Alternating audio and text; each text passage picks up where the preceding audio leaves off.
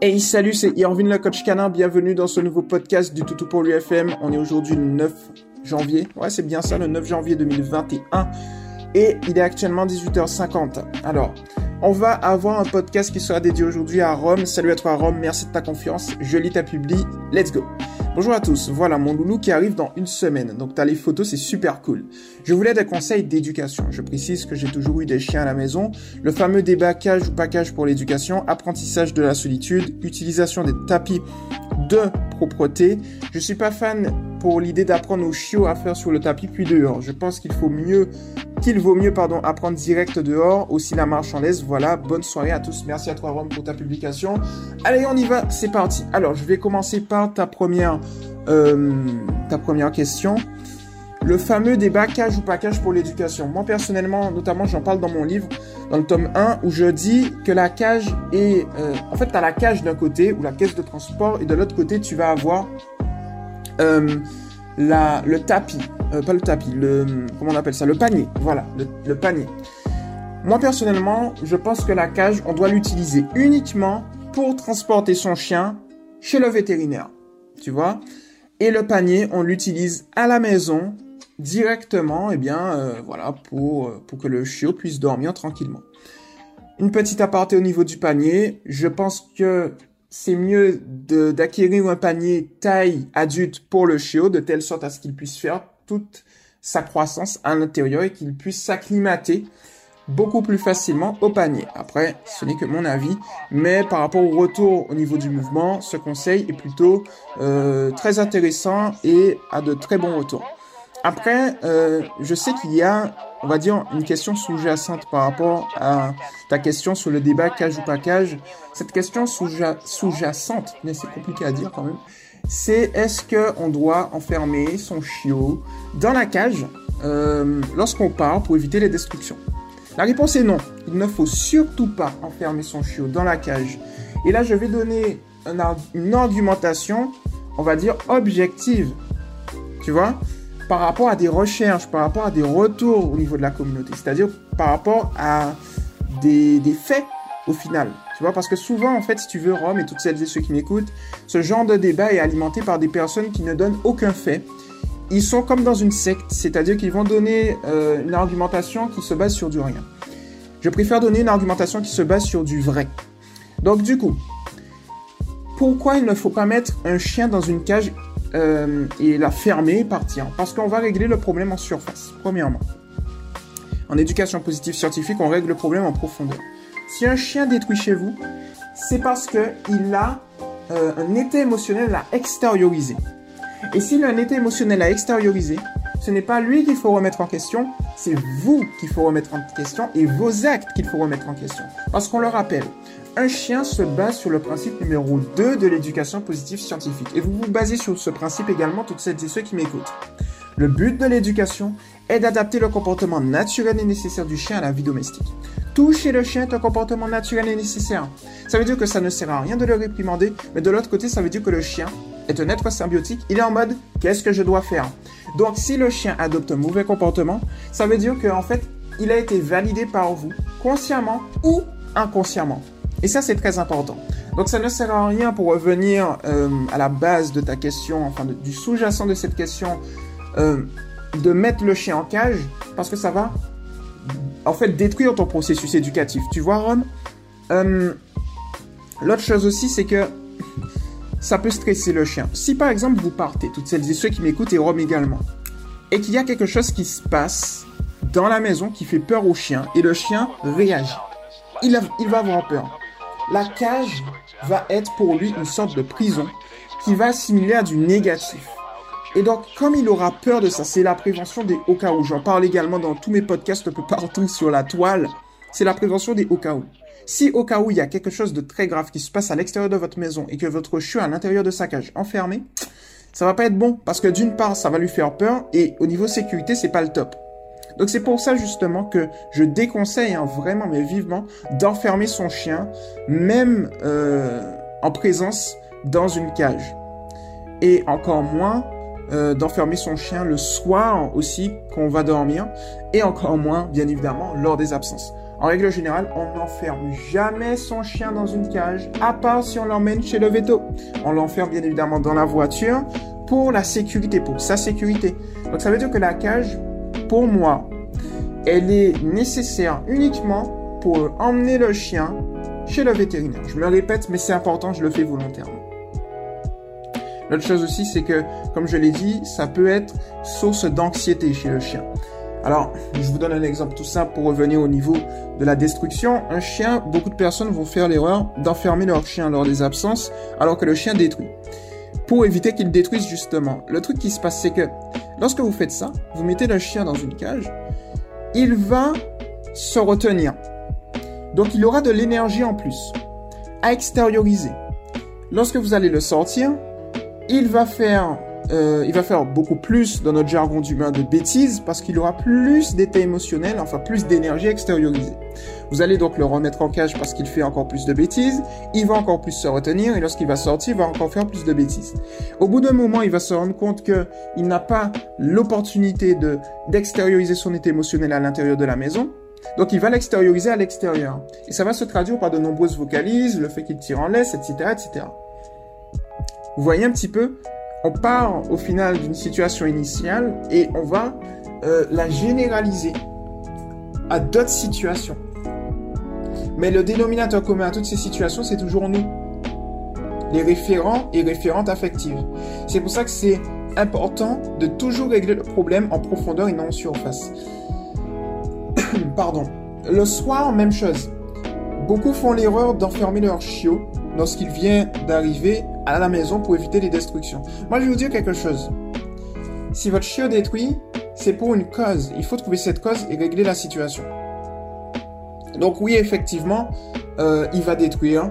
Mais est-ce que vous préférez détruire émotionnellement votre chiot, mais régler le problème surface, ou allez, sacrifier un canapé, bon, ou limiter les erreurs en le mettant dans une pièce grande et aérée, même s'il y a des éléments, vous savez que s'il détruit, c'est pas grave, on est dans un processus de rééducation, il va détruire, mais on, voilà, on, retrousse les manches, on travaille, on charbonne, et euh, on lève de la fonte, comme j'aime bien le dire, et on, résolve le problème. Ça peut prendre un mois, deux mois, mais on va le résoudre. Et au moins, on préserve l'état émotionnel de son chien. Vous préférez quoi? Moi, je préfère, personnellement, qu'on soulève de la fonte.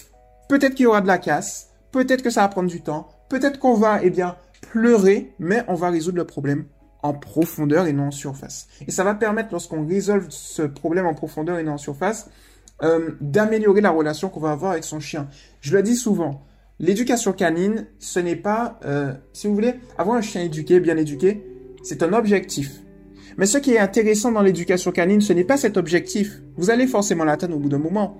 C'est le fait de, de savoir, et c'est très humain, très spirituel, c'est des, on va dire, c'est des leçons de vie, l'éducation canine. C'est le fait de rentrer dans le processus de résoudre les problèmes. Ce qui est intéressant en éducation canine, c'est de résoudre les problèmes, d'améliorer la relation que vous allez avoir avec votre chien par l'intermédiaire de cette résolution de l'ensemble de ces problèmes. Non pas d'atteindre un idéal. Vous voyez ce que je veux dire? C'est par l'échec qu'on atteint le succès. Donc c'est par vos échecs et la résolution de vos problèmes successifs que vous allez justement apprécier ce processus l'éducation canine. Ok? Donc il faut que vous appréciez le fait qu'il y ait des problèmes et que vous appréciez les résoudre. Comment apprécier les résoudre? En ayant le bon état d'esprit. Ok, mon chien il fait ça dans ce cas spécifique. Pourquoi il le fait? Dans quel contexte? Pourquoi il a fait ça? À quel moment? Y a-t-il un élément déclencheur? Vous, en fait, vous allez éviter d'avoir des œillères au niveau de vos yeux. Vous allez trouver et chercher des questions ouvrantes et inconsciemment, votre cerveau va réfléchir. Ah, peut-être que c'est parce que, ah, peut-être parce que, voilà. Alors, je me suis un petit peu éparpillé au niveau de ça, mais en fait, c'est tout l'intérêt. Tu vois, Rome, et tous ceux qui m'écoutent, c'est tout l'intérêt. Donc, pour faire simple au niveau du, du débat cage-pas cage, pour faire véritablement simple, et je t'ai donné tous les arguments euh, et tous les retours justement par rapport à la communauté tout pour lui, communauté positive et scientifique, ben en fait la cage elle ne sert uniquement que pour transporter le chiot chez le vétérinaire, sinon on opte pour le panier. Alors, un autre truc, avant de terminer et passer à ta, à à ton autre question, un autre truc qui peut être intéressant, c'est euh, pouvons-nous utiliser la cage ouverte à l'intérieur de la maison, mais elle sera ouverte en permanence? Oui, tu peux, tu peux. effectivement. Euh, moi, dans, dans, dans mes conseils, dans mes coachings ou dans mes livres, je, non, je, je dis euh, la première chose que je t'ai dit, tu sais, on utilise, on sait parler d'eux, panier à la maison, cage pour le transport. Mais il y en a qui utilisent la cage euh, à la maison et pour le transport. En fait, pour moi, ça me pose aucun problème, tu vois. Dès que la cage, elle est ouverte, tranquille, quoi. Il faut juste qu'elle soit ouverte. Après, tu fais ton petit cocon tranquillement. Donc, tu peux aussi faire ça. Il n'y a pas de souci là-dessus, tu vois. C'est assez ouvert à ce niveau-là. Le seul truc, c'est qu'il faut juste pas que ce soit fermé à la maison. Voilà. Ensuite, ta, prochaine question, c'est l'apprentissage de la solitude. Alors ici, c'est surtout une, question de prévention. Moi, ce que je te conseille, c'est tout simplement, eh bien, lorsque tu, ton chiot, il va avoir ce qu'on appelle le suivi naturel, mais il est nécessaire justement de donner à ton chiot une certaine indépendance. Par exemple, lorsque tu pars de la maison, imaginons 5 minutes, ne lui fais pas la fête, tu vois, ne lui fais pas des rituels qui pourraient l'inciter à croire que tu vas partir pour 10 ans, 20 ans, 30 ans, tu vois, et que lorsque tu reviens, c'est comme si c'est euh, euh, une fête nationale. Tu vois ce que je veux te dire? C'est-à-dire, en gros, il faut que tu partes comme si tu partais... Euh, sur une minute quoi et lorsque tu reviens tu fais comme si de rien n'était et c'est la même chose si tu vas partir au travail imaginons que tu travailles, tu pars à 8 heures, imaginons. Euh, lorsque tu pars, tu pars comme si tu partais une minute, deux, trois minutes, tu vois. Et lorsque tu reviens, eh bien, s'il est trop excité, tu vas attendre qu'il se calme, et dès qu'il est calme, tu vas lui demander un assis, ensuite lui faire la fête. Comme ça, il fait le bon lien de cause et effet. Lorsque je suis calme et serein, j'obtiens de bonnes choses. On se base sur le principe numéro 1 de l'éducation positive scientifique, qui est tout simplement qu'un chien recherche deux choses dans sa vie, des récompenses et de l'attention, en sachant que ton attention est une récompense dans le processus éducatif. Donc en fait, si tu veux l'apprentissage de la solitude, c'est surtout le fait de ne pas générer des, rituels de départ et d'arrivée. Tu vois, tu fais comme si de rien n'était. À la maison, ce que tu peux faire s'il te suit un peu partout, c'est lui laisser le libre arbitre. En faisant, euh, pas le libre, pas le libre arbitre, la, liberté d'être indépendant. Euh, en faisant, par exemple, imaginons tu rentres dans une pièce, tu fermes, en faisant attention bien évidemment de ne pas euh, taper la porte sur lui. Tu fais attention qu'il soit derrière la porte, mais tu fermes la porte derrière toi en faisant attention et euh, tu fais ce que tu à faire, tu sors et puis ensuite tu, vas qu'à tes occupations. L'autre chose qui peut être intéressant, c'est imaginons de faire des moments de câlin, tu vois, par exemple pendant 10-15 minutes, le soir entre 20h et 20h15, eh bien tu viens, tu lui demandes assis, tu lui dis câlin par exemple, un mot euh, voilà directement, et là tu vas lui faire des caresses, des, des câlins et tout. Et comme ça, il comprend que, eh bien, c'est sur une période spécifique qu'il peut avoir des caresses, etc. Alors ici, ça ne veut pas dire que le reste de la journée, tu ne vas pas le caresser, pas du tout. Ça veut juste dire que psychologiquement, tu vas le réguler de telle sorte à ce qu'il s'organise au final. Mais euh, s'il monte, par exemple, si tu lui accordes le canapé, qu'il monte sur le canapé, que tu, fais, tu lui fais des caresses, tu peux. Tu vois, il n'y a pas de souci là-dessus. Donc en fait, c'est à toi. Tu sais, euh, j'avais parlé tout à l'heure là du principe numéro 2 de l'éducation positive scientifique. Le but de l'éducation est d'adapter le comportement naturel et nécessaire du chien à la vie domestique. En fait, c'est exactement, c'est, exactement de ça dont il est question. C'est-à-dire, en gros, c'est toi qui gères ton processus domestique toi-même, tu vois. Et de là, bon, ben, il n'y a pas de souci, quoi. Euh, alors, ensuite, utilisation des... Alors, attends, bouge pas. Je vais... Tac. Faire un petit truc au niveau de mon micro. Voilà, c'est bon. Alors, utilisation des tapis de propreté. Je vais euh, ici te parler du processus de la propreté. Comment apprendre au chiot à être propre. Alors beaucoup de personnes disent que c'est compliqué. En, l'occurrence, ce n'est pas compliqué. C'est très facile la propreté. Euh, ce qui est compliqué pour certains, c'est par contre d'être patient. C'est peut-être là la seule difficulté, c'est que beaucoup sont impatients. Bon, la propreté se fait comme ça. La première chose, c'est que tu dois détecter les zones, les, les fenêtres de propreté. Et toutes celles et ceux qui m'écoutent. Les fenêtres de propreté, c'est, elles sont de l'ordre de deux. J'en ai détecté deux quand j'ai fait l'éducation positive scientifique. On a les fenêtres théoriques et on a les fenêtres pratiques. Les fenêtres théoriques, c'est par exemple 5 minutes après une partie de jeu intense, 5 minutes après euh, que ton chiot euh, se soit réveillé, 5 minutes après une sieste, 5 euh, minutes, voilà, après qu'il ait mangé, eh bien, tu vas le sortir. L'autre euh, base théorique, c'est tu vas le sortir toutes les deux heures. Les promenades se font entre 10 et 15 minutes à peu près euh, lorsqu'il a, ben, tu viens de l'acquérir, je vais y arriver en fait. Et lorsque un mois, en fait, lorsqu'il gagne un mois, tu vois, en termes d'âge, donc il passe de 2 à 3 mois, puis de 3 à 4 mois, tu vas rajouter à peu près 5 minutes à chaque fois. Tu vas passer de 10 à 15 minutes, de 15 à 20, de 20 à 25, euh, de 25 à 30, etc. Donc normalement, lorsqu'il aura euh, dans les eaux de l'adolescence, il sera peut-être entre 30, 1 heure à peu près, tu vois, des choses comme ça. Euh, maintenant, tu as les fenêtres pratiques. C'est par exemple, tu vas détecter et observer que ton chiot fait ses besoins de sa propre initiative sur une récurrence du lundi, imaginons dimanche, chez toi, parce qu'il ne sait pas se retenir, le, le soir à 20h. À 20h. Bah, peut-être qu'il peut être intéressant de le sortir à, cette euh, période, durant cette période. Tu vois, donc, en fait, c'est ça, les fenêtres, c'est la première étape, détecter les fenêtres de propreté. Lorsque tu les as détectées, tu vas le sortir, et lorsque tu vas le sortir, tu vas lui faire la fête pour, si tu veux, les fenêtres de propreté sont là pour maximiser tes chances qu'il fasse en extérieur. Donc, lorsque tu, il va faire en extérieur, tu vas le motiver par la voix pour qu'il continue, et lorsqu'il a terminé, tu le motives par la voix, par les caresses, par les friandises. Et là, il va faire un lien de cause et effet. Lorsque je fais mes besoins à l'extérieur de la maison, j'obtiens de bonnes choses. Ensuite, à l'intérieur de la maison, tu vas avoir deux éléments à prendre en compte. Lorsqu'il fait ses besoins et tu le prends sur le fait, lorsqu'il fait ses besoins, mais tu ne prends pas, tu ne le prends pas sur le fait. Alors, lorsque tu le prends sur le fait, tu vas tout simplement le prendre dans tes bras. Littéralement. Pas de réprimande, rien du tout. Tu le prends dans tes bras. Ça va, en fait, le couper dans son élan. Tu l'emmènes ensuite dans son air de propreté tranquillement. Et tu le laisses faire ses besoins en extérieur. Et puis, tu le félicites par la voix lorsqu'il est en train de faire. Voix, caresse, friandise lorsqu'il a terminé. Lorsque tu le prends pas sur le fait, c'est-à-dire que, imaginons, tu rentres euh, chez toi et tu vois une flaque de pipi ou une flaque de, caca. Oh là là. Lorsque tu vois une flaque de pipi ou du caca, je vais y arriver ce soir. Et eh bien dans ce cas-là, tu vas attendre qu'il euh, fasse euh, autre chose et tu vas... Oula, j'ai oublié le mot. tu vas nettoyer, voilà. Ah, ces moments de silence, Irvine. Tu vas nettoyer durant son absence. Alors, beaucoup disent oui, mais ça veut rien dire nettoyer durant l'absence. Oui, ça veut dire quelque chose. Parce que le chien, il naît sourd et aveugle. Pourquoi ça a un sens? Ça veut dire qu'il se repère par sa truffe, par, par, par voilà, comment on appelle ça? J'ai oublié. Je trouve pas mes mots. Par euh, tout ce qui est, toutes les choses olfactives, voilà. Oula, je vais y arriver.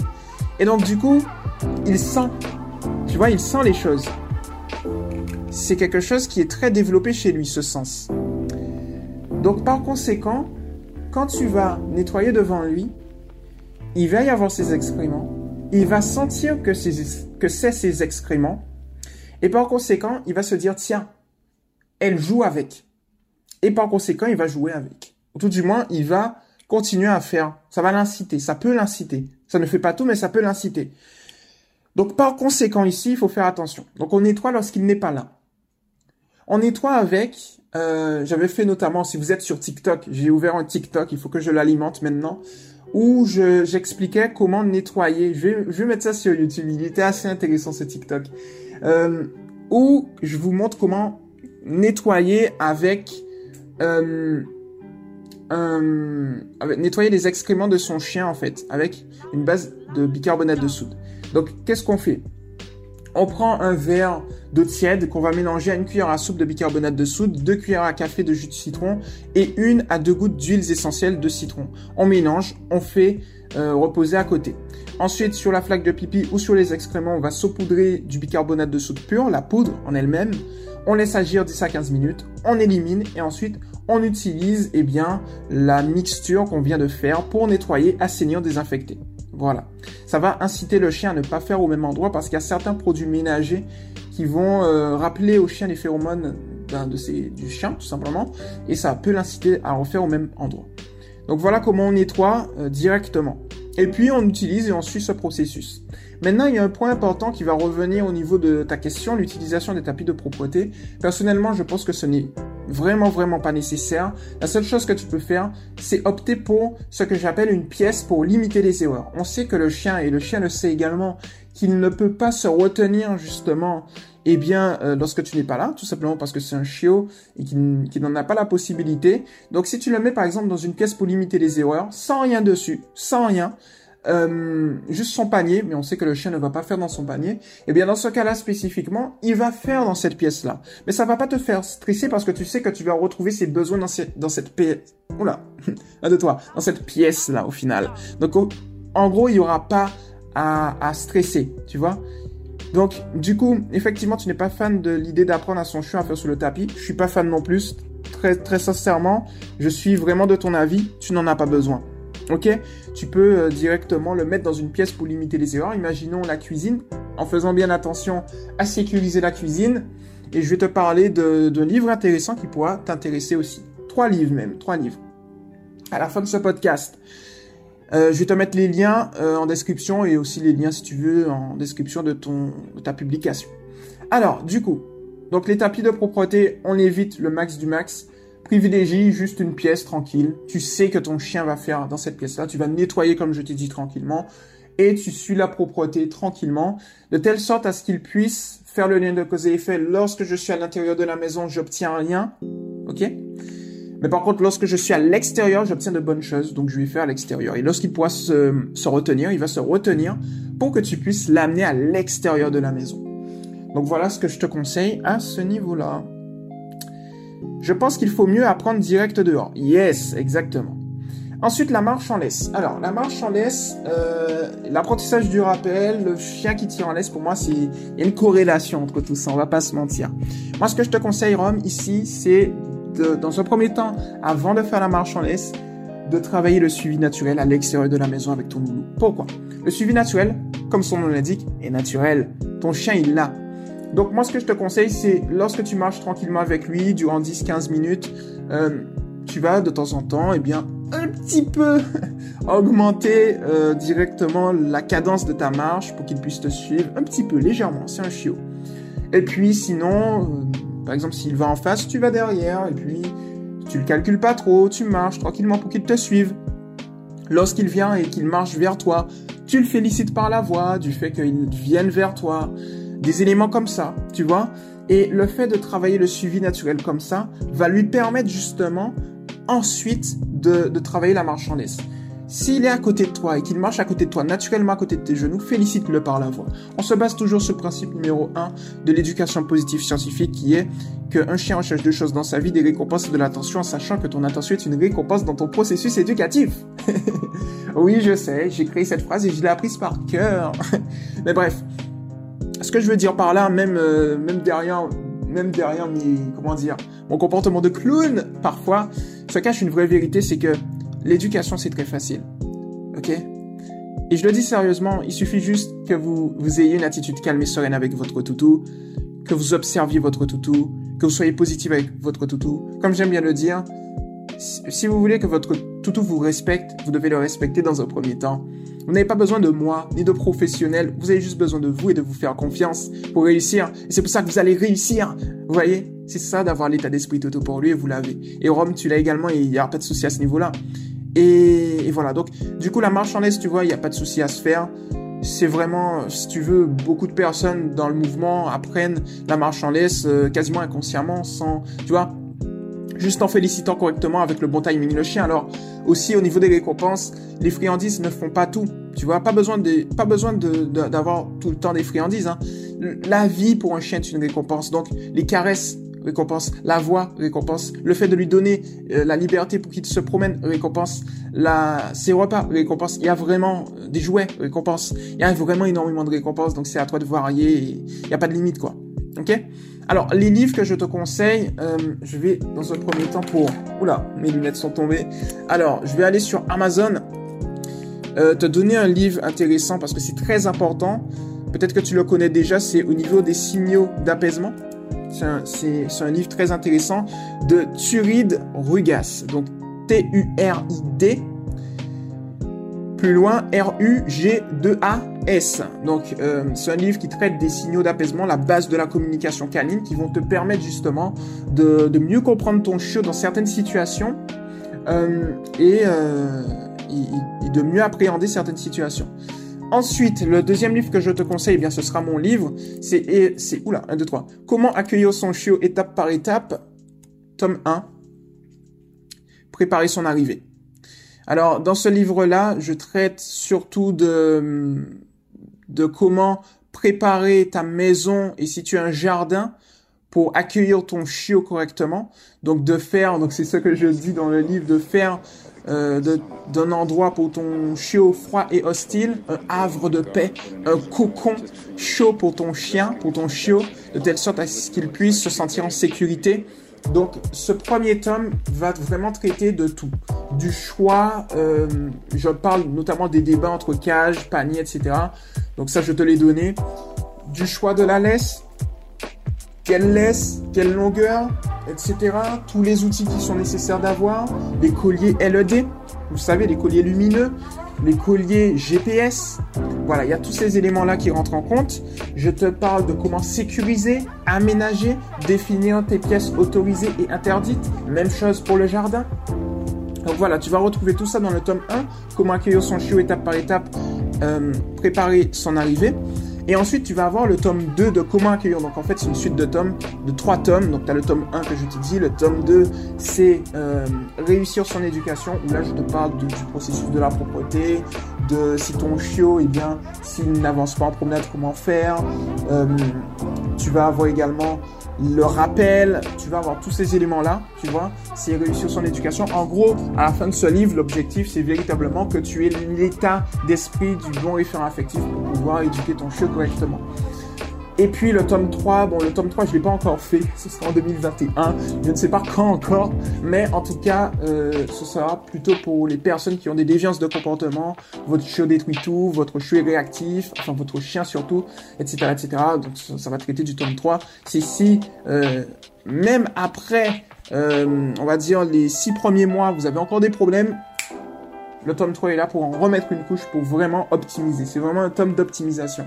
Donc je vais te mettre, euh, si ça t'intéresse, tous les livres, les trois livres pour le coup, en description de ce podcast, en description de la publication. Tu peux l'avoir au format e-book et au format livre. Euh, je sais que le format e-book est beaucoup mieux apprécié par la communauté au niveau de mes livres, notamment parce que si tu prends le format livre euh, directement, bien que c'est mieux d'avoir un contact du bon niveau du papier, c'est pour ça que j'ai fait des livres mais ça va te prendre entre 2 et 3 semaines. Donc si tu le veux rapidement et si ton chiot arrive dans une semaine, notamment pour le tome 1, peut-être le tome 2, tu peux attendre le tome 1, bon, tu peux le prendre en format e-book. Donc tous les liens en description si ça t'intéresse. Mais sinon, sache que euh, on reste disponible au niveau de l'association Tout pour lui pour pouvoir t'aider si jamais tu as des problèmes. Donc en fait, je vais pas te mentir, tout ce que je dis dans le livre, je le dis dans mes podcasts. Euh, directement, il n'y a rien qui est caché. Voilà. Donc tu peux me poser n'importe quelle question également et puis on optimise ensemble. Après, si tu veux avoir un format beaucoup plus compact rapidement, le livre sera beaucoup plus approprié pour toi. Donc voilà pour le coup, Rome. Euh, cette podcast est maintenant terminée. J'espère que ça t'a plu. Toutes celles et ceux qui m'ont écouté également, c'était Irvin le coach canin. On se retrouve bien évidemment aussi, Rome, très rapidement dans un prochain podcast. Mais si ça t'intéresse et toutes celles et ceux qui m'écoutent également, Toutou pour lui TV, chaîne YouTube. Lien dans la description aussi. Sinon, vous tapez Toutou pour lui TV sur YouTube. Et si vous n'êtes pas encore sur le mouvement Toutou pour lui, c'est l'éducation positive pour les chiens officiels entre crochets. C'est du 6 Toutou pour lui. C'était Irvin le coach canin. On se retrouve très rapidement dans un prochain podcast. Ciao